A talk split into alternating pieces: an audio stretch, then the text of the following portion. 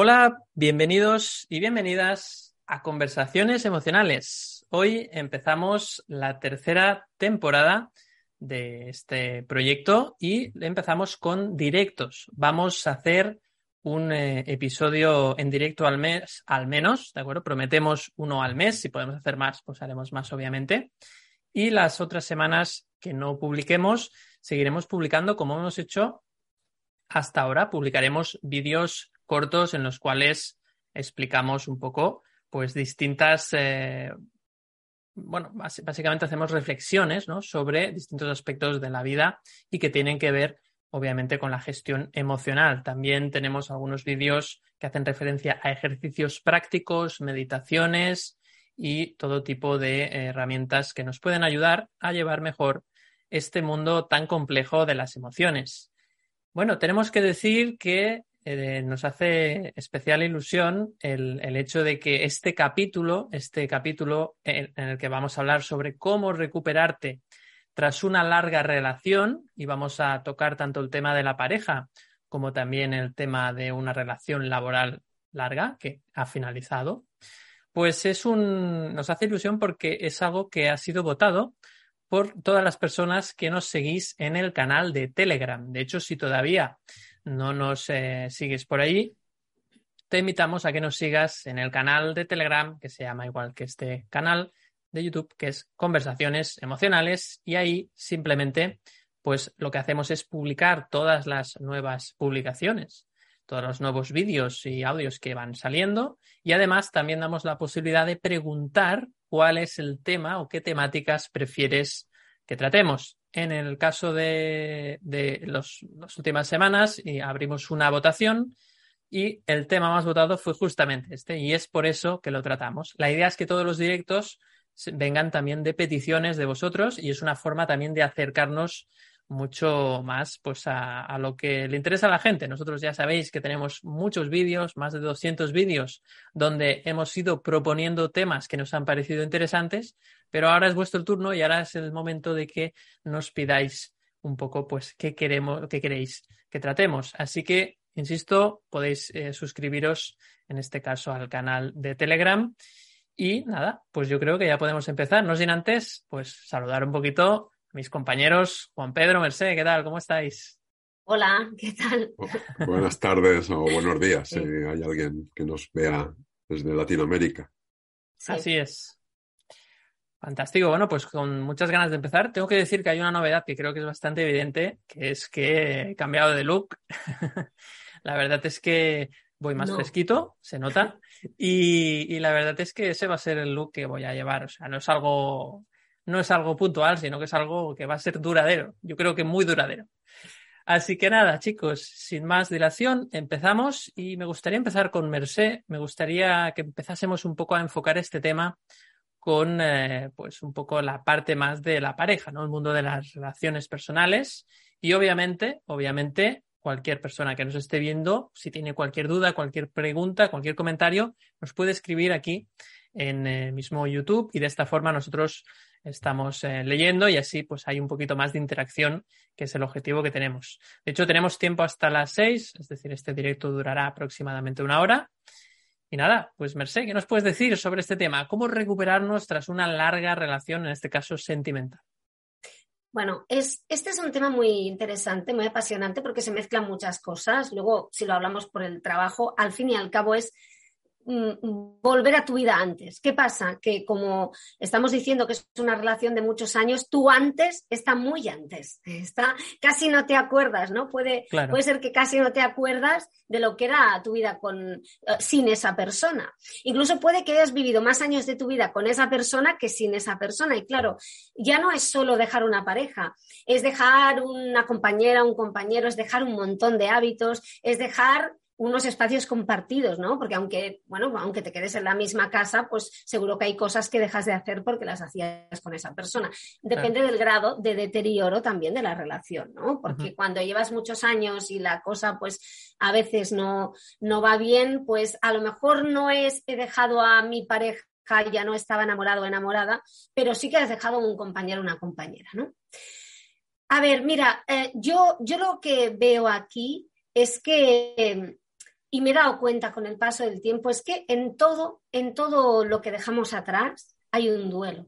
Hay unas fases del duelo y no te las puedes saltar porque a, mí siempre me ha hecho mucha gracia, aunque da mucha pena, cuando la gente está en un funeral y viene alguien eh, como a convencerte de que la persona que te ha dejado está mejor. Sí, sí está mejor, pero yo no, ¿sabes? O sea, eh, no, que, o sea, me haces el comentario, quieres que me salte las fases del duelo para no verme triste, ¿no? Perdona, déjame estar triste, ¿no? Por tanto, no, claro, no, no podemos depende. Y estas fases tienen que ir, aunque hayas tomado la decisión tú, aunque la, haya tomado la otra persona, aunque sea de común acuerdo, vas a, vivir esas fases. Por tanto, no vale la pena decir, no, estoy bien. Sí, sí, estoy bien, mm, pero eh, voy a tener que desacostumbrarme a una vida. Voy a tener que soltar una vida vieja para, para agarrarme a una vida nueva, ¿no? Voy a tener que dejar el nosotros para ser el yo. Y es importante esa fase, ¿no? Es muy importante esa fase de estar contigo y precisamente porque hay que estar solo. Lo digo porque hay gente que deja una relación y empalma directamente con otra, que no digo que esté mal, ¿eh? No digo que esté mal.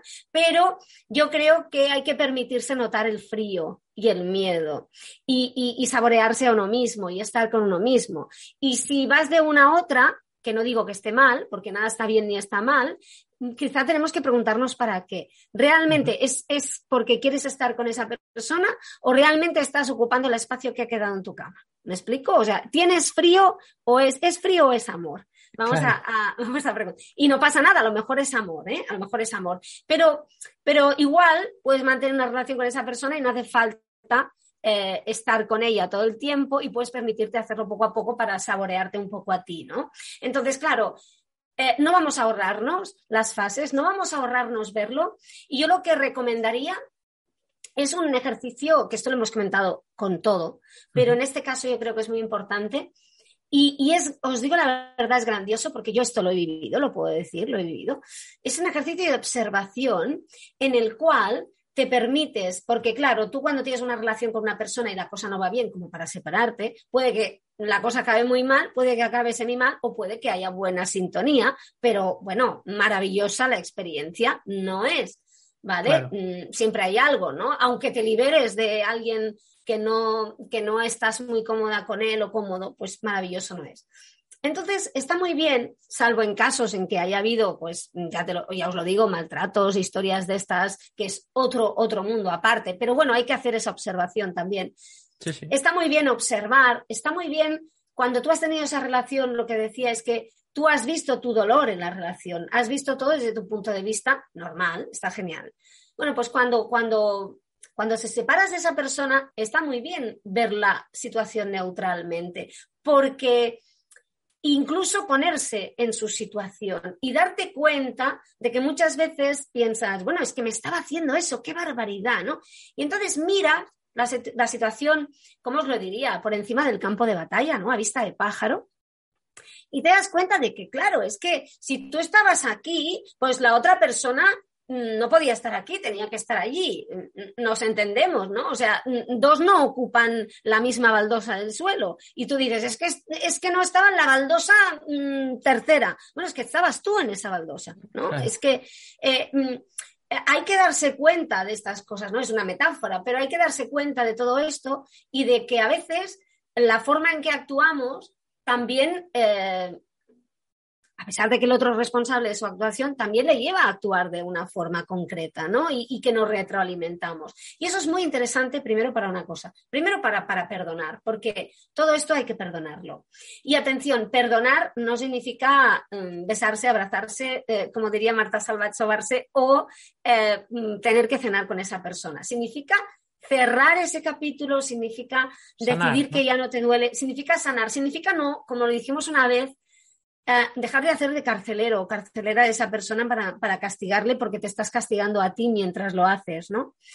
Y luego te permite darte cuenta del aprendizaje que ha sido esa relación y, de, de, lo que, de tu parte de responsabilidad en el tema, de qué había dentro de ti, qué creencias, qué heridas emocionales que te han llevado a actuar de una manera y que han desembocado en eso, que la otra persona tiene su parte, ¿eh? pero que seguramente es un espejo, porque la relación es un espejo y más la relación de pareja, ¿no? y, mm, aceptar esta situación. De momento, si te, os parece, lo dejaría ahí, ¿no? Pero vamos, yo creo que, que esa observación te permite salir adelante. Ahora, esto ya lo digo para luego hablar más, esto no nos va a ahorrar llorar un rato, sentirnos mal un rato, aunque estés encantado ¿eh? de haber dejado la relación, no pasa nada, es normal. O sea, es aquello de estoy llorando no significa que te quiera ni quiera volver contigo, significa que estoy llorando, mm, bueno, pues mi dolor, eh, la situación que he vivido y lo mal que me siento porque me siento que he fracasado. Bueno, pues no pasa nada. Para triunfar hay que sentir el fracaso también. De hecho, hay una, una de las fases, Merced, es precisamente la fase de la negación, ¿no? Que niegas que no, no pasa nada, estoy bien. Es decir, eso también es una fase y a veces, como es como contradictorio, pues la gente no se da cuenta y se piensa que realmente ya está bien. Estoy, estoy fantástico, claro. Pero no es muy bien, pero, pero toma whisky, ¿no? claro, no. Que no. Que no pasa nada, no, no, que no pasa nada, ¿no? Pero, pero. Eh, y no pasa nada, o sea, está muy bien negarlo, ¿no? Pero eh, esto lo hemos dicho alguna vez, ¿no? Y, Juan Pedro lo ha comentado. Eh, que, hay que ir pasando por las fases, que en una te puedes estar más porque te cuesta más, pero lo que no podemos hacer es quedarnos a vivir ahí, ¿no? Exacto, hacer el chale, ¿no? Fantástico, Merced. Pues muy bien, bueno, yo creo que ha quedado clara la, exposición. Y seguimos con, Juan Pedro, ¿no? Eh, no sé si, si, quieres ya entrar en el tema profesional o si quieres apuntar alguna cosa más respecto a lo que comentaba Merced.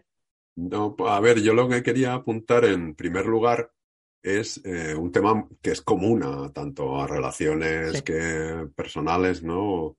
De pareja o, profesionales, que es el tema del, el, impacto que tiene el entorno, el ambiente, ¿no? Lo que sucede, Y la relación que tiene con ese, eso que llamamos el sufrimiento, ¿no? por la impermanencia que dicen los budistas, ¿no? que eh, todo cambia, ¿no? esto ya lo decía Heráclito ¿no? hace 2500 años, que todo cambia, nada permanece. ¿no?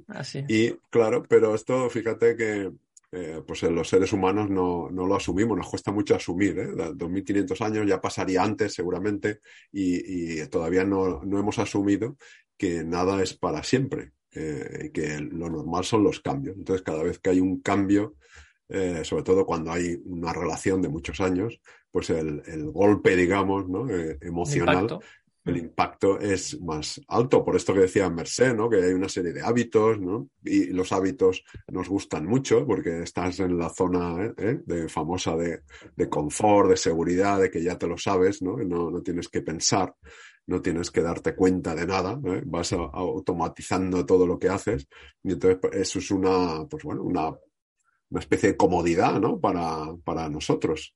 Entonces, claro, aquí es donde yo ahora quería introducir pues, el tema en, eh, el ambiente laboral que ocurre, no es igual, pero es muy parecido. ¿Por qué? Porque como somos eh, seres emocionales ¿no? y, sociales, pues eh, en, el, en el ambiente laboral pues también se, se producen vínculos emocionales. Yo creo que pues, para mí un poco la clave viene por aquí, ¿no? En el vínculo emocional, porque lo que decía Merced de la pareja, claro, depende del vínculo emocional que haya, pues el dolor va a ser mayor o menor, aunque, como ha dicho, como hay muchos hábitos que se rompen, pues esto duele también, ¿no? Pero cuando hay un vínculo emocional elevado, todavía es más doloroso. Tanto en la empresa estamos hablando, fíjate, de vínculo que, esto le llaman, en la empresa se le llama compromiso, ¿no? Ah, que desde la psicología pues está estudiado, ¿no? El compromiso cognitivo, pero también el compromiso afectivo, que este es el, que precisamente quieren las empresas, ¿no? Porque cuando tú estás comprometido afectivamente, pues das lo mejor de ti. Y haces mayores sacrificios, trabajas más horas. Eh, implicas más. ¿eh? Entonces, claro, cuando se rompe el vínculo, si había un compromiso afectivo, pues el dolor es mayor. Y fíjate que también no solo por parte del trabajador o trabajadora, sino también suele pasar a veces con, con directivos, que también se produce un vínculo emocional con trabajadores, aquellos mejores trabajadores para trabajadoras, para la dirección, ¿no? Para el jefe o la jefa, pues también es doloroso eh, que se rompa el vínculo, tanto si ese eh, la persona que trabaja, el trabajador o trabajadora que decide romper, que, sería, ¿no? depende de la relación que decía Merced, pues depende quién rompa el vínculo, ¿no? Pues, eh, claro, o, si decide, eh, no lo mismo que decida el trabajador irse, que decida la empresa romper ese vínculo por el motivo que sea. Pero yo, yo he vivido vínculos de donde la gente ha llorado porque se tenía, que salir de la empresa y no solo el trabajador o trabajadora, sino también el jefe o la jefa ha llorado, porque, mm, pues bueno, pues había un vínculo afectivo, como digo, y, esto pues eh, es doloroso, ¿no? Sabemos que las áreas cerebrales del dolor físico son las mismas que las emocionales, ¿no? Entonces la sensación esa de dolor está ahí. Ah, yo ahora, claro, yo diría, esto es eh, inevitable el primer, eh, ¿no? Como, y está ampliamente estudiado, el primer sufrimiento, ¿no? El dolor, es, inevitable, que es el impacto del cambio. Pero a partir de aquí tenemos un segundo sufrimiento, que ya eh, infligimos nosotros mentalmente, por esto de negarlo, las fases que decía Merced del duelo, ¿no? Negación, ¿no? Ira, bueno, pues entras en unas fases que, la mente, el ego, llámale como quieras, pues empieza a, revolverse, ¿no? A, decir, esto no, esto no puede ser, es injusto. Eh, claro, en un trabajador puede ser eh, el que le han echado, pues dice, fíjate tú, con todo lo que he hecho yo por la empresa, ¿no? Eh, me deja la piel y, claro, y, yo pensaba que, esto también ocurre mucho. Yo pensaba que esto no lo iban a hacer conmigo, con todas las horas que yo me he dejado ahí. Claro, fíjate, aquí entra un tema que muy importante, que son las expectativas. Entonces, cuando se frustran las expectativas, pues se activan eh, emociones, ¿no? Esto lo hemos dicho muchas veces en los capítulos. entonces, claro, la frustración pues, nos lleva a la, suele llevar a la ira, al enfado, ¿no? Depende de, lo injusto que, o del apego que tengamos a esas ideas. Y aquí quería introducir otro aspecto, el apego a tus ideas, ¿eh? a, esas expectativas. Cuanto más potente, cuanto más fuerte es el arraigo, el apego, el, el agarre que tienes a tus ideas, pues más sufrimiento secundario vas a producirte tú a ti mismo, ¿vale? Es decir, tenemos dos partes, y con esto ya eh, cerraría un poco la, primera intervención, es dos partes. Una vez el, una, es el impacto de la situación, del cambio, en este caso, que se produce, la rotura del, del hábito, digamos, de lo que estaba sucediendo, y el otro impacto negativo, que es el, mental, el que, que pensamos acerca de y el apego que tuviéramos a eh, esa situación, el vínculo emocional. dependiendo de lo extremo que sea la situación y lo extrema que sea tu mente, pues va a haber mayor o menor sufrimiento. El sufrimiento primario es inevitable porque ese es el cambio que hay, pero el secundario es donde tenemos margen de maniobra, como sabemos, para eh, pues, paliar un poco, amortiguar o gestionar. Así es. De hecho, Juan Pedro, bueno, pues en, estas situaciones, por ejemplo, en el ámbito laboral, lo que, lo que ocurre muchas veces es que esa persona, pues de alguna forma sale de la organización, pero en realidad, como no acepta ¿no? que haya salido, entonces lo que hace es albergar resentimiento. ¿no? Y ese resentimiento es algo que le dificultará mucho no solo sanar esa relación con esa organización o con esa empresa, sino también el poder entrar en o tener un nuevo trabajo, ¿no? Porque ese resentimiento, bajo mi opinión, creo que lo que hace es que pone una barrera, porque tú vas a ir a una entrevista de trabajo y de alguna forma se huele, ¿no? Que, que, resentido, ¿no? Que, que estás muy, eh, pues bueno, a la defensiva, ¿no? Incluso, bueno, sí, pero ¿me van a pagar bien o, o, me van a hacer como de donde vengo que me lo he currado un montón y a la mínima me han echado, ¿no? Sí, sí, totalmente, porque eh, es como, bueno, en la relación que decía Merced, es una, un aferramiento, ¿no? Un, apego a, la, a, una negación de lo que ha ocurrido. Entonces tú sigues todavía, o sea, físicamente ya no estás ahí, pero mentalmente sigues ahí. Entonces ese resentimiento, como tú dices, es resentimiento. Vuelves a sentir. Sentir dos veces. Y entonces estás reviviendo la situación y la tienes muy presente. Y efectivamente eso te lleva a no buscar quizá uh, adecuadamente otro trabajo, a cuando tienes una entrevista de trabajo, sacar a colación esto que tú has dicho, ¿no? Eh, que no te hagan como eh, que puede ser una relación de pareja, sucede pues lo mismo. A ver si con esta no me pasa lo de la otra. Exacto. Estaba pensando, Juan Pedro, en, lugar de una entrevista de trabajo, en, la siguiente cita de Tinder. ¿eh? Estaba pensando en que ya estás pensando, uy, esta persona ya esto, ya, ya empieza como la otra, no sé qué, ¿no? Y ahí se te comes la cabeza. Sí, porque es que es muy importante, es una relación muy importante, es un compromiso muy importante, porque se supone que va a ser de larga duración o, o, al menos va, va a implicar muchas horas por tu parte y por la otra y entonces, claro, tanto la empresa como la pareja, pues eh, eh, hay que pues estar un poquito asegurándose, ¿no? Por eso esa, ese mes de prueba, ¿no? Claro, que claro. A lo mejor tendría que ponerse en las parejas también, un mes de prueba. pero, claro, a veces no, las cosas no, no, salen o no las comprueba uno hasta, no en un mes, sino en un año o, o en cinco o en diez. ¿no? Claro, de hecho, es curioso porque el ser humano, ¿no? No sé por qué, pero siempre está buscando la seguridad en todo, ¿no? La seguridad en el contrato laboral, en la pareja, en, todo, ¿no? Y, en realidad la seguridad es algo que no, no, puede existir, porque si todo fuese seguro, seguramente no habría aprendizaje. Entonces creo que tenemos que empezar quizás a ver la vida como un campo de entrenamiento, como un lugar en el que aprender y no un lugar en el que conseguir cosas que sean perfectamente como tienes en la cabeza, porque eso es una fuente de frustración, ¿no? De ahí mm, va a salir eh, pues mucha frustración y mucho resentimiento cuando veas que las cosas no son como tú creías que deberían de ser, ¿no? Y eso es un poco lo que, lo que siempre comentamos también en los capítulos, ¿no? Que es ese análisis de creencias, al que pues también ahora queremos tratar un poco. No sin antes saludar a todas las personas que están por aquí, a Mari desde Ecuador, a Agustín, también Lali desde Valencia y Araceli desde México. Así que bueno, tenemos un poquito de todo. Un saludo a todos y a todas. Y por supuesto, si tenéis cualquier pregunta, cualquier comentario sobre lo que estamos hablando, os, eh, os leemos y de esta forma pues así podemos interactuar un poquito más. Bien, pues en cuanto al tema de las creencias, eh, para mí es muy importante tener en cuenta que hay como, voy a decir, unas tres creencias que en realidad eh, tenemos tendencia muchas personas a, tener y que eso hace que cuando se rompe una relación, ya sea laboral o personal, pues sufrimos mucho, ¿no? La primera es que creemos que las relaciones deben durar para toda la vida o que deben ser, eh, deben, bueno, otra sería que, que deben durar siempre o que las relaciones sirven para durar, ¿no? Para que duren. La relación, el objetivo es que dure, ¿no? Y una tercera sería que las relaciones sirven para ser feliz.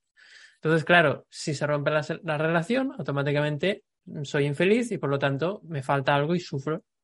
Si creo que la relación debe durar toda la vida o que sirven para durar, si se ha cortado, sufro. Claro, es inevitable que sufra porque creo que deben durar para siempre. En cambio, si yo asumo, acepto que las relaciones de todo tipo pues duran lo que duran y a veces algunas durarán toda la vida y otras no y no pasa nada porque cuando hay un cambio lo que significa es que ya estoy preparado para el siguiente aprendizaje que vendrá con una experiencia diferente. Si yo lo veo así, pues aunque pase esas fases del duelo que decía muy bien Mercé, que las voy a pasar igual, las pasaré de una forma pues con menos sufrimiento, que al final es su objetivo y por lo tanto la recuperación, que es un poco el título de este capítulo, pues será una recuperación mucho más vamos a decir, rápida o ligera. No es que el objetivo sea que la recuperación sea rápida. El objetivo es que hagas el aprendizaje que tienes que hacer también de la ruptura, porque al final no olvidemos que el aprendizaje no se produce en una relación y luego en la otra, sino también en la propia ruptura, en el propio final de la relación también es un aprendizaje y al final, si lo estás viviendo es que lo tienes que vivir. Así que la invitación es a vivir también esa ruptura, a transitar esas fases de la, de la en este caso del duelo, ¿no? Pero de alguna forma también ver que eh, en ese aprendizaje ahí también hay un crecimiento, ¿no? Y al final con eso es con lo que te quedas, con el crecimiento de lo que has vivido en cada experiencia. Si lo ves de esta forma, si tus creencias, bueno, si esto te sirve, este sufrimiento te sirve para darte cuenta que quizás debería de ampliar o de modificar mis creencias, pues bienvenido sea, ¿no? Entonces te darás cuenta que quizás la creencia que te ayuda a vivir las situaciones con menos sufrimiento, pues será el hecho de aceptar que las relaciones duran lo que duran y que tienen el objetivo de que yo aprenda una serie de cosas para mi propio crecimiento personal. Y no tanto, cuidado con esto, con que no, es que voy a aprender cosas para que la próxima relación dure más. No, no va por ahí. Lo, que, lo importante aquí es que tú aprendas lo que tienes que aprender para pues que tu camino en esta vida pues se vaya desarrollando, es decir, que tú te vayas desarrollando en este caso, ¿no? Y ese, ese desarrollo, pues, eh, pues eh, a veces necesita también, muchas veces, eh, pues bueno, el poder hablar con los demás, expresar los sentimientos, ¿no? Y darte, darse cuenta uno de, pues bueno, pues todas las creencias que tiene y que te han llevado, pues a lo que, a lo que estás viviendo, ¿no? Así que en realidad no, no, no hay nada que esté mal ni bien, simplemente es una experiencia más. Y el objetivo que tenemos, pues en este canal, básicamente, es el poder, de alguna forma, ayudar a que las personas transiten todas estas experiencias de aprendizaje, pero con menos sufrimiento. Entonces, bueno, seguimos por aquí. Eh, Merced, más ideas sobre esto que estamos hablando, ¿no? Cómo recuperarse tras una larga relación. ¿Qué nos puedes comentar? Bueno, yo, lo que quería incidir es que antes eh, me ha parecido muy interesante eh, lo que comentabais y Juan Pedro decía, claro, estás mal, eh, está ese resentimiento, claro. yo decía, el duelo existe tanto si lo has decidido tú como si lo ha decidido la otra persona, como si ha sido mutuo. Claro, lo que pasa es que la, sensación no es la misma, no es lo mismo que te despidan que irte de la empresa, ¿no? Y no me refiero a la indemnización ni el paro, me refiero a esa sensación de porque claro, ahí, ahí ya entramos en que se ponen en marcha algunas heridas emocionales, ¿no? que tenemos que se activan.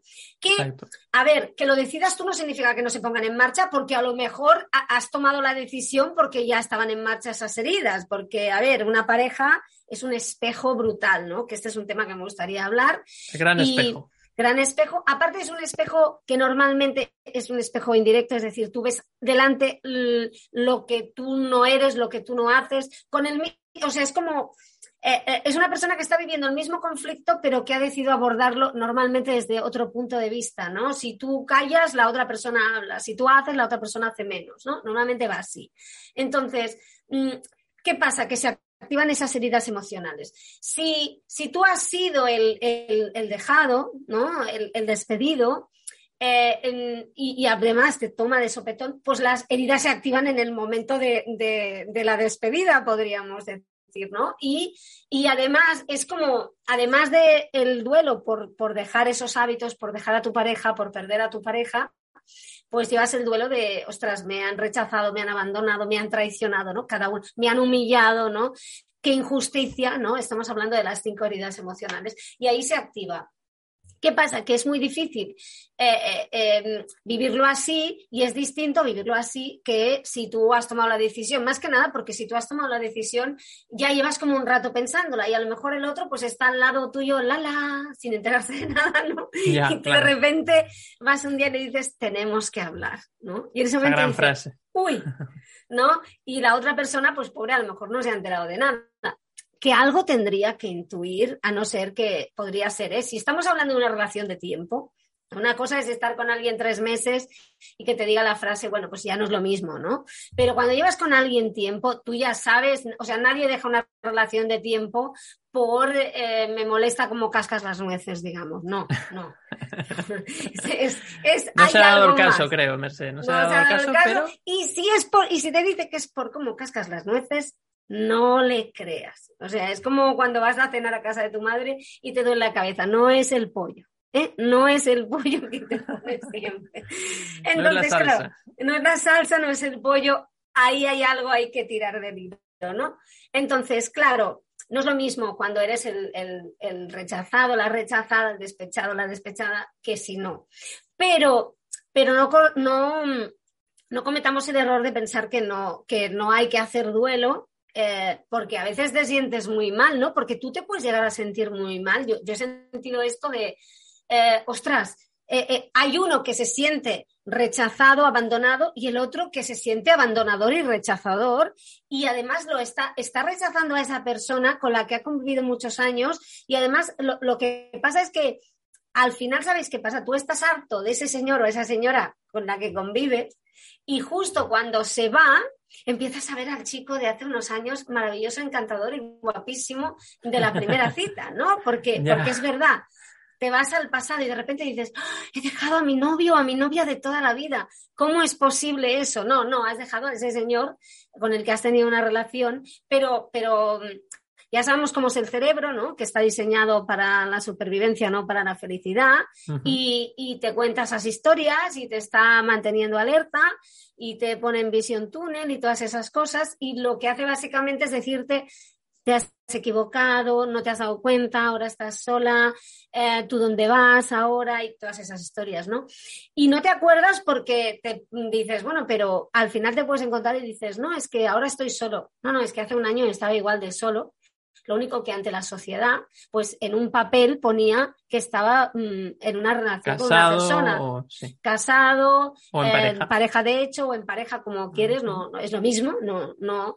Pero es como que cuando iba a los sitios y me preguntaban, sí, sí, yo estoy con alguien, ¿no? y, quedabas bien, pero en realidad no había nada porque ya no había vínculo, sobre todo hablo de relaciones de hace muchos años, que normalmente cuando dejas una relación así es que ha habido un deterioro, o sea, no lo haces porque sí, te lo piensas mucho, por la zona de confort, por los hábitos, También, por la hipoteca, por los hijos. Claro, obviamente. Claro, o sea, no, no es una decisión que se tome al tuntún. al tuntún, no, no, no, te estás ahí un tiempo, ¿no? Entonces, claro, al final te das cuenta de que te das cuenta de que mm, estás igual y que lo que había era una fachada. Pero es curioso, y esto te permite, y yo creo que esto es muy interesante, fíjate que tú puedes estar con una relación de pareja con alguien, con, esa persona con la que casi ya no hablas, con la que no hay comunicación, que lo has intentado todo, con la que, bueno, lo puedes tener, durmiendo o la puedes tener durmiendo al lado, pero no hay ningún tipo de relación. Y, y entonces dejas esa relación y de repente dices, ahora estoy solo. No, no, es que ya lo estabas. Pero fijaos el condicionamiento social de todas las creencias que llevamos encima, que de repente te sientes solo, pero ya lo estabas totalmente. Pero parece que socialmente antes tenías a alguien. Y no, no es cierto, no tenías a nadie, porque aquello estaba desgastado, aquello ya no, no era, ¿no? Por tanto, es, es una muy buena oportunidad para darte cuenta de estas cosas, de cómo te estabas mintiendo. Insisto, yo creo que es, que es, una buena oportunidad para encontrarte con esas heridas emocionales y sentirlas y vivirlas. a través del duelo, ¿eh? También. No solo, es decir, eh, no solo hay que hacer un duelo por la relación con la otra persona, hay que hacer un duelo contigo, hay que hacer, bueno, más que un duelo sería como, bueno, hay, hay que tener citas contigo, ¿no? Eh, tienes que, que, decir, bueno, pues ahora voy a tener una cita conmigo, me voy a sentar y me voy a dar cuenta de para qué hice lo que hice en esta relación, qué estaba buscando de verdad, ¿no? Es que, bueno, pues estaba buscando que me hiciera caso y no me hacía caso. Y cuanto más intentaba que me hiciera caso, menos caso me hacía. Bueno, ¿para qué? Bueno, pues para, para paliar mi sensación de, de insuficiencia crónica que llevo encima porque yo no me hago caso, porque si yo me hago caso, pues no voy a necesitar que, que otras personas me lo hagan. Y, y aquí abro paréntesis. eh, que tú tengas autoestima y te hagas caso no significa que vayas con personas que no te miren a la cara. No, no, no. ¿Eh? No, no hace falta decir, bueno, como yo ya me quiero mucho y me hago caso, me cierra la puerta en las narices y no pasa nada. No, no, no, no, no se trata de eso. Pero, pero sí que es verdad que no vas buscando. Pues entonces es el momento de tener citas contigo, de sentarte y de, y de ver más allá, ¿no? O sea, el duelo por dejar a esa persona y pues el inicio de esta nueva relación de amor que, contigo para, para ver a dónde te lleva, ¿no? Y, y es muy interesante porque yo lo que me he dado cuenta, y con esto acabo, es que es que cuando, cuando estás en un momento así, que puede ser un momento muy duro, muy duro, aunque tú lo hayas buscado, todos los momentos de, de vacío intenso, de oscuridad intensa, de bajón intenso, de, en los que tú haces un pacto contigo o, o, con la vida, o como quieras decirlo, para vivirlos de forma consciente y te prestas a sentir ese dolor y, y a ver qué hay más allá, tiene una recompensa inmensa, siempre. Eh, mm, pero no, pero si no te prestas, si lo quieres pasar de puntillas, si no quieres hacerlo consciente y decir, si es que era esto, esto era culpa suya, toda era culpa suya, y yo no hice nada, no sé qué, mira qué me ha hecho, ¿no? Si no te prestas a eso, eh, no, no hay regalo, ¿no? O sea, no llega el, la recompensa.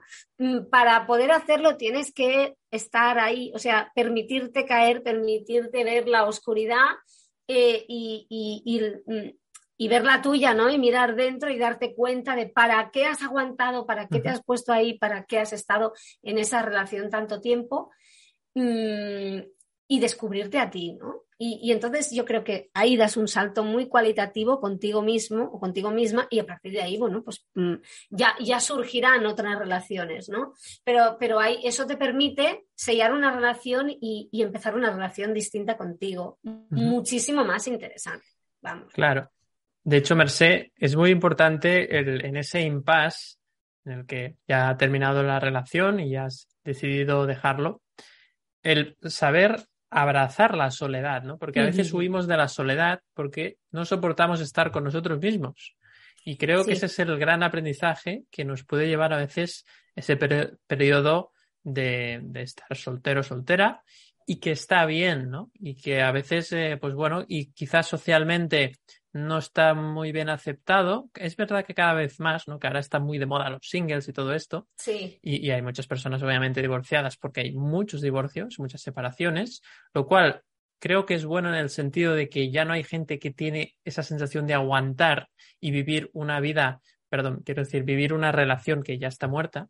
Entonces creo que es importante que cuando hay un cambio, pues oye, se haga el cambio, se tome la decisión y eso sí, lo mejor posible, sobre todo si hay niños por en medio, pues es muy importante que, haya una buena comunicación y sobre todo, insistimos en lo que decíamos antes, también con Juan Pedro, en no albergar resentimiento, ¿no? Sino perdonar, que tú también lo decías muy bien, perdonar, pero no, no al otro, sino a ti mismo, ¿no? Por, oye, es, es, como tiene que ser y ya está, lo acepto. Por eso, por eso, David, es muy importante la relación que tú vas a tener contigo.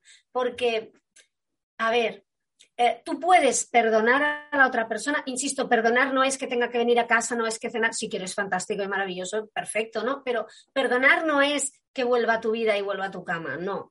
Perdonar es mm, cerrar ese dolor, cerrar esa herida, ¿no? Y cuando tú dejas de sentirte porque tienes esa relación nueva contigo y tienes citas contigo y dices, anda, pues mira, no está mal la chica esta, no, no, chico, o lo que sea, ¿no? Contigo, ¿eh? Eh, y, dejas de, eso te permite dejar de sentirte rechazable, dejar de, decir, de sentirte abandonable, traicionable. Entonces, cuando tú dejas de sentirte así, ya ves al otro de otra forma. Porque entonces te das cuenta de, ah, no, no me rechazó. Es que estaba perdido, igual que yo, pero, pero ¿cómo? Pero no, no, no es que viera nada en mí que estuviera mal, no había nada en mí que estuviera mal. Porque si no miras al otro y dices, me estaba recordando lo que estaba mal en mí, ¿no? Porque tú sientes que hay algo mal en ti. Y esa es una oportunidad.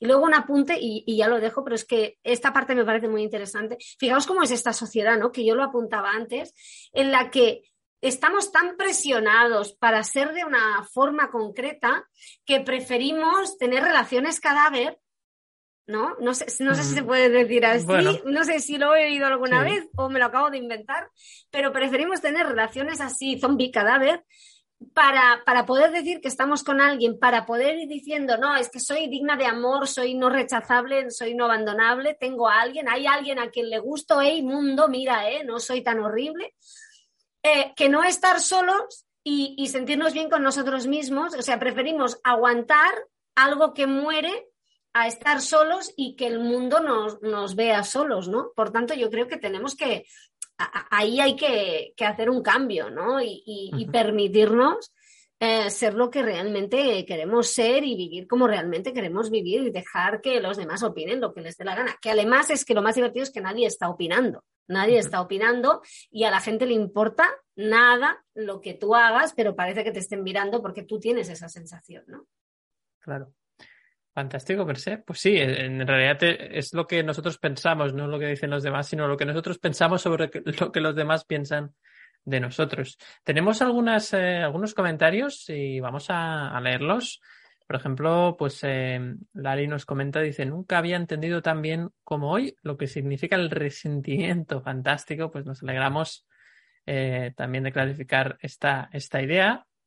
Nos comenta Araceli, nos dice, yo tengo toda una vida con mi pareja, 34 años, ni más ni menos, y, eh, y, nuestra, y nuestra distancia, ¿no? Y hay como, entiendo que hay un tema de distancia, y creo que es porque he crecido espiritualmente. Este es un tema muy interesante, ¿no? Cuando las personas, eh, vamos a decir que tienen una, un crecimiento distinto a nivel espiritual, por ejemplo, pues eh, esto ocurre mucho, ¿no? Que, que, hay un distanciamiento, ¿no? Porque la visión del mundo es muy distinta y entonces parece que ya no nos entendemos. En realidad, muchas personas preguntan, oye, ¿y esto qué ocurre con esto, no? Realmente, cuando hay una diferencia, vamos a decir, un crecimiento espiritual distinto a distintos niveles, ¿es un motivo para romper una relación, por ejemplo? Yo creo que no necesariamente, ¿no? Al final, para tu crecimiento espiritual, no necesitas que tu pareja tenga un crecimiento espiritual, porque en realidad te hace de espejo. Entonces, no hace falta que tenga también tu mismo crecimiento espiritual. Ahora bien, el ego te va a decir que efectivamente tú eres más espiritual y por lo tanto, ¿cómo vas con esta persona que no es tan espiritual, que no entiende nada? ¿no? Entonces, fíjate cómo en realidad esto es una trampa que nos pone nuestro ego para hacernos sentir como, como somos mejores, ¿no? Pero en realidad la espiritualidad es algo que ni se puede medir mm, y además es algo individual, con lo cual no necesariamente tu pareja tiene que tener el mejor el mismo o un crecimiento similar a ti, ¿no? Aunque es verdad que cuando es similar a ti, pues es muy agradable, aunque como no hemos venido a que todo sea agradable, sino aprender, pues quizás con esa persona pues, pues te cuesta aprender, porque cuando tú tienes una persona a tu lado que tiene un crecimiento espiritual parecido, un nivel parecido, lo que intentas es, con la excusa de la espiritualidad, dejar de sentir lo que necesitas sentir. Es decir, cambias al otro con la excusa de la espiritualidad, no, porque esto lo tenemos que ver así, tenemos que modificar nuestras creencias para no sentir. Entonces, al final, por eso no se puede enseñar a tu pareja, no le puedes enseñar. No, porque realmente, mm, si le enseñas algo, de forma oculta, se lo estás enseñando para tú, para dejar que te muestre lo que tú tienes que ver de ti mismo. Y entonces ahí, fíjate cómo ahí se vuelve muy perverso, ¿no? Con lo cual, muy, muy interesante este tema que, que apuntas, Araceli, muchas gracias. Y luego también nos comenta, en este caso, Lali. Lali nos comenta, dice, en abril dejé el trabajo después de 11 años y ha sido el tiempo el que me ha demostrado que fue la mejor decisión, aunque entonces fue una revolución interior que me desbordaba. Desde entonces está siendo un aprendizaje diario. ¿Qué te parece, Juan Pedro, este, este comentario que nos hace Lali? Sí, pues que así suele ocurrir, ¿no? Que cuando tú decides en este caso dejar el trabajo pues es doloroso, hay mucha incertidumbre, eh, el ego empieza a decir que te has equivocado, ¿no? La mente, cuando decimos ego, me refiero a la mente condicionada, ¿no? La mente que ha aprendido, pues eso, una serie de hábitos ya, ¿no? De, preocupación, de, querer tenerlo todo controlado, es, seguro, ¿no? De tener, retener, amontonar. Eh, y, entonces, eh, claro, dejas el trabajo, parece como que es un salto al vacío y salvo que tengas otro, porque hay gente que busca otro trabajo y luego deja, ¿eh? entonces ya no es un salto al vacío, pero cuando dejas el trabajo y no tienes otro, uh, pues es un salto al vacío, es normal, es normal que, y aquí me, me gustaría eh, pues, incidir en que todas las emociones son buenas y necesarias, es decir, que estamos hablando que va a haber miedo, va a haber tristeza, va a haber rabia y, todas esas son buenas porque te están diciendo, pues bueno, pues que eh, cómo te estás relacionando con eso que ocurre y te está tratando de, darte información para que te adaptes. ¿eh? Las, emociones son adaptativas. El problema es cuando son desproporcionadas, como decía Mercé al principio, cuando te quedas a vivir, ¿eh? te haces el chalet que dice Mercé y la guardilla allí y te quedas a vivir en la emoción, entonces ya empieza a perjudicarte, pero cuando, bueno, pues el, el, tiempo, como dice Lali ahí, es el tiempo para el ego, para el ego es el que dice ahora con el tiempo ya veo que, que acerté, ¿no? Pero cuando ocurre, pues la incertidumbre te, te, te abraza, ¿no? Y te abruma. Pero es normal, es, eh, yo creo que la clave está un poco en, sentir es, eh, certeza, eso que llamamos certeza y paz interior. Es decir, esa sensación que seguro que hemos tenido todos, yo al menos la he tenido y muchas personas con las que he hablado, de, decir, oye, ahora con esta decisión, con esto que ha pasado, con esto que he hecho, siento cierta certeza ¿no? y paz. Entonces, eh, vas por buen camino. Eh, lo decía Mercé, ¿no? También lo del el, espejo, ¿no? Que si tú, y tú lo decías también, David, hace un momento, si estás sintiendo rabia, eh, juzgando, lamentándote, eh, eso no es espiritualidad. Eso no, a ver, para mí la espiritualidad es conciencia, ¿no? Es darte cuenta. La conciencia es integrar, incluir todo lo que ocurre, sin juzgar. Entonces, si tú juzgas, es. el ego espiritualizado. ¿Eh? El ego caramelizado. Idealización ¿eh? es una idea caramelizada y, eso es idealización. Sería ideal que mi pareja fuera así, que el trabajo fuera así, eh, con esta persona seguro que lo voy, a estar mejor, porque estás idealizando, estás caramelizando ideas. Pues bueno, pues eh, con, con, esta, con el ego espiritualizado es lo mismo, es, parece espiritualidad, pero es el ego que dice ahora yo soy más espiritual. Pero si sientes intranquilidad, miedo, rabia, no hay conciencia. No hay conciencia. A ver, puede haber un poquito más, pero la conciencia te da certeza, te da confianza, te da paz. Te da paz. A, pesar de que el otro haga o diga cosas, como decía Merced, que, que a mí me esté fastidiando me, o quiera cambiarlas o, todo esto. Entonces, claro, no es fácil. A ver, todo esto que estamos diciendo no es nada fácil. No, no, no. Esto lleva un trabajo que está la mala, la mala noticia, ¿no? Que lleva un trabajo que te, que te tumba, vamos. Eh, esto es un día, otro día, otro día, sin parar. Eh, la buena noticia es que puedes entrenar todos los días, ¿eh? que no te va a faltar oportunidades. Yo, en momento, ¿eh? sí, sí. Yo, si me permitís, quería compartir una cosa sobre esto que decía Juan Pedro, que hablaba de endulzar. Yo creo que lo garrapiñamos todo, ¿no? Y al final empalaga muchísimo. No, yo quería compartir porque yo antes he dicho, yo dejé una relación de muchos años, también dejé un trabajo de muchos años, o sea que mm, ya no sé. Tienes el doble, doble combo. ¿eh? Llevo el doblete, llevo el doblete, ¿no? ¿no? No sé qué deciros que me, que me costó más, ¿no? No sé qué deciros. Igual, no porque igual hay una cosa que la he hecho más consciente que la otra. Pero yo, y, esto lo he escrito, yo me acuerdo una tarde eh, mm, delante del mar, ¿no? Que eh, sintiendo, o sea, mm, sin ese trabajo, sentada, mm, mirando, me acuerdo que, que, hacía mucho viento y yo miraba al mar, ¿no? Y en ese momento sentía un miedo atroz a la situación.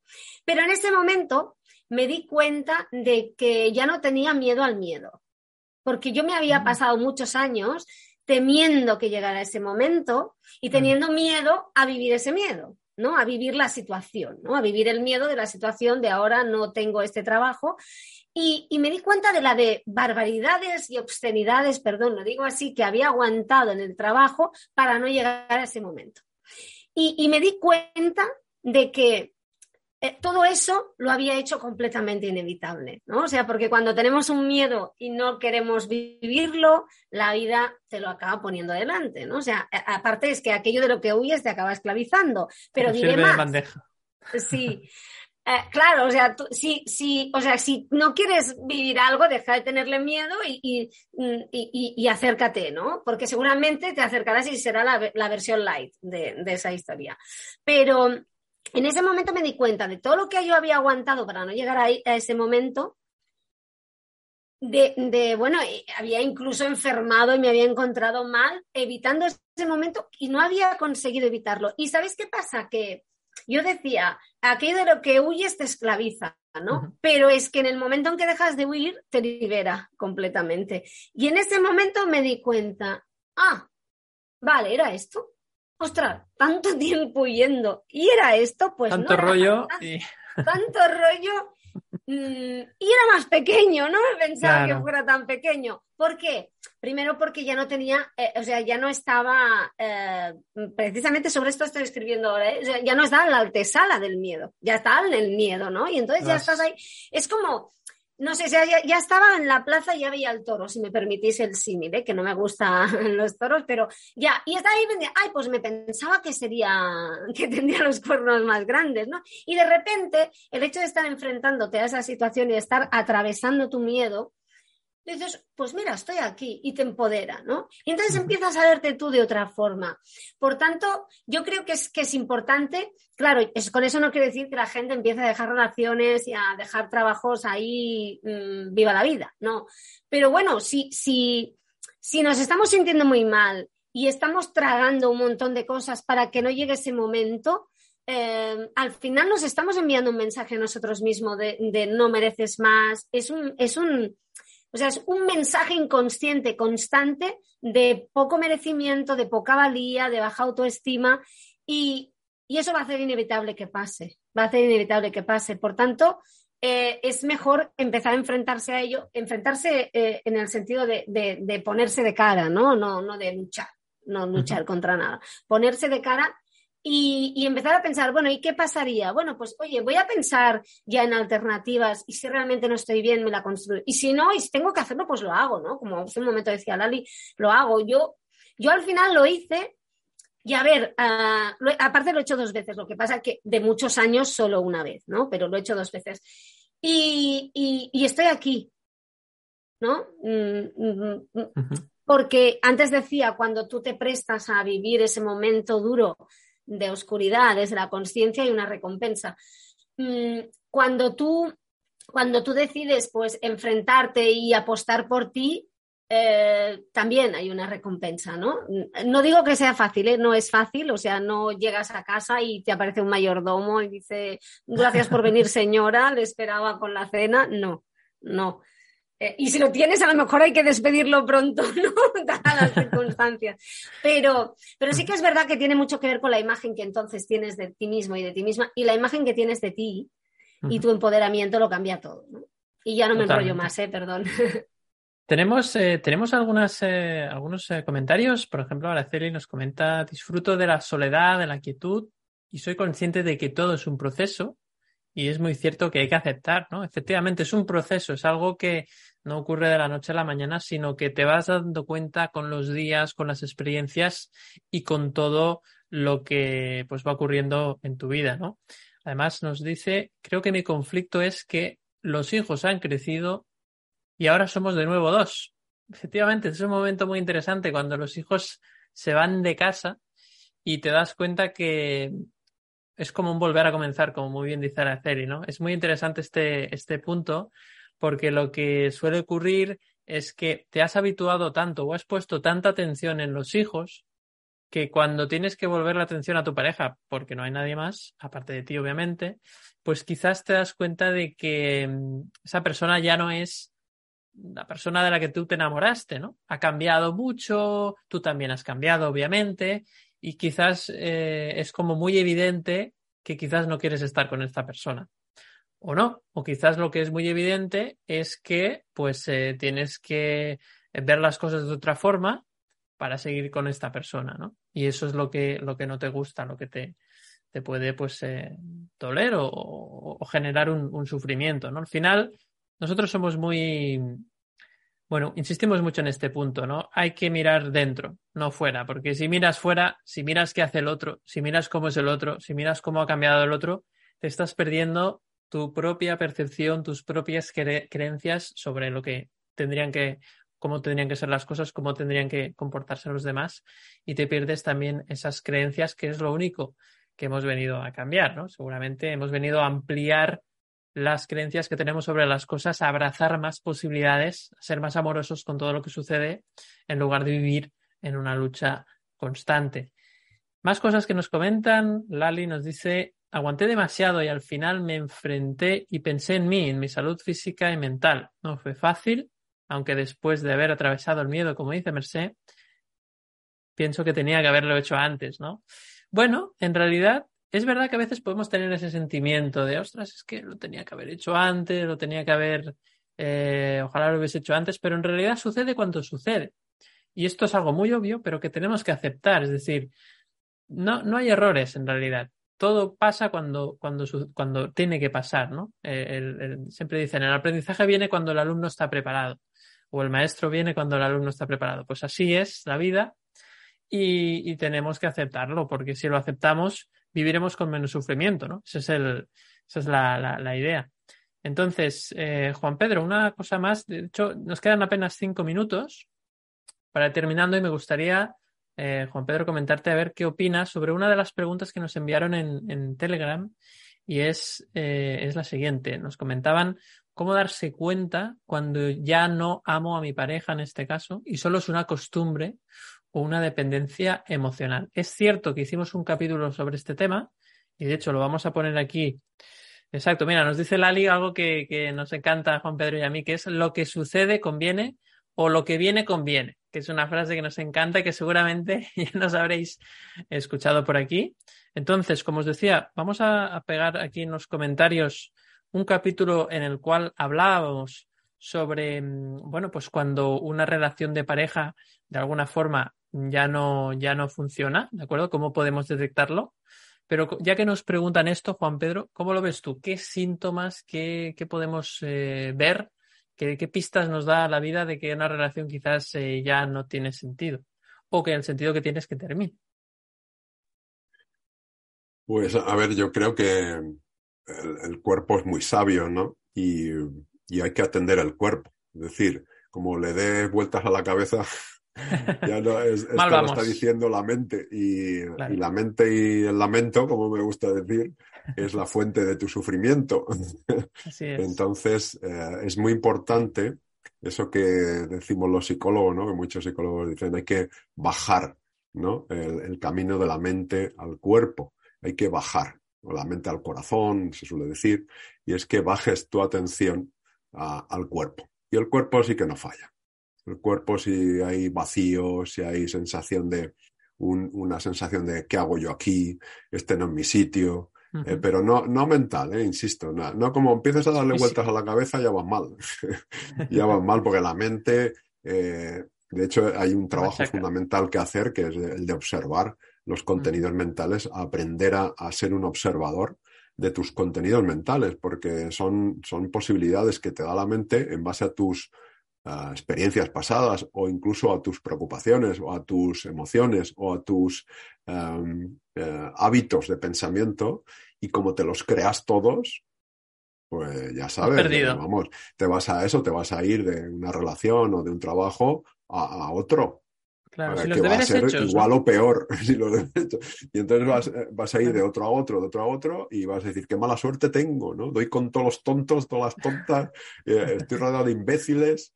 Eh, y, claro, esto, hay un, un, aforismo tibetano que yo creo que lo, que lo representa muy bien, que dice, el que tiene una brizna de mierda en la nariz, ve mierda por todas partes.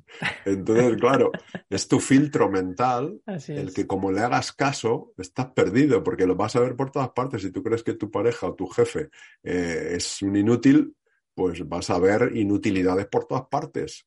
Entonces, por eso digo que hay que hacer caso al cuerpo. El cuerpo no suele fallar. Si durante un día tras día, tras día, otro día, otro día, la sensación es la misma, te está diciendo que ese, ya, ese sitio ya se ha acabado. Pero si no, si es tu mente la que dice, me tendría que ir porque no sé cuánto, porque este, el otro, no sé cuánto, y dale vueltas y no duermes por la noche porque la mente está dando vueltas, cuidado porque tu mente te puede estar jugando una mala pasada. Pero yo no soy quien para decir qué tiene que hacer uno. ¿eh? O sea, al final las decisiones son personales y, y cada uno, pues bueno, tiene que vivir su, su propia experiencia. ¿no?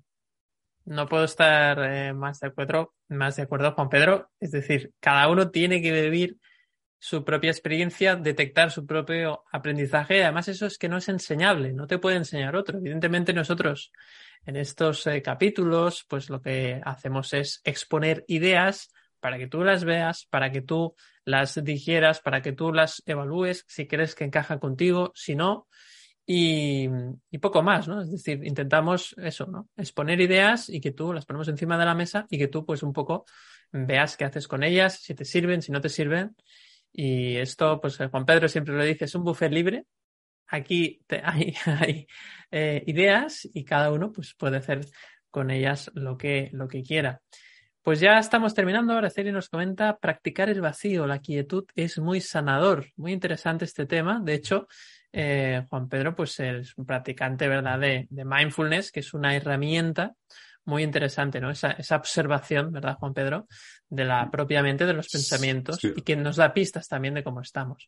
Últimamente me gusta mucho lo, lo, que se llama terapia de compasión basada en mindfulness, CBCT, son siglas, porque es una práctica de autocompasión uh, con, índole cognitiva, es decir, con, darte cuenta de esos pensamientos, con atención plena. Es una mezcla de mindfulness y autocompasión. Y, y precisamente la autocompasión, pues claro, es autoamabilidad mm, versus autoexigencia, ¿no? y, humanidad compartida, ¿no? Se llama, que es darte cuenta que lo que te pasa a ti le pasa a muchos seres humanos, que no eres especial en ese sentido, ¿no? Sino eres único, pero tus problemas también los tienen otros. ¿eh? Que solemos creer que esto solo nos pasa a nosotros y que tenemos muy mala suerte y tal, y no es así.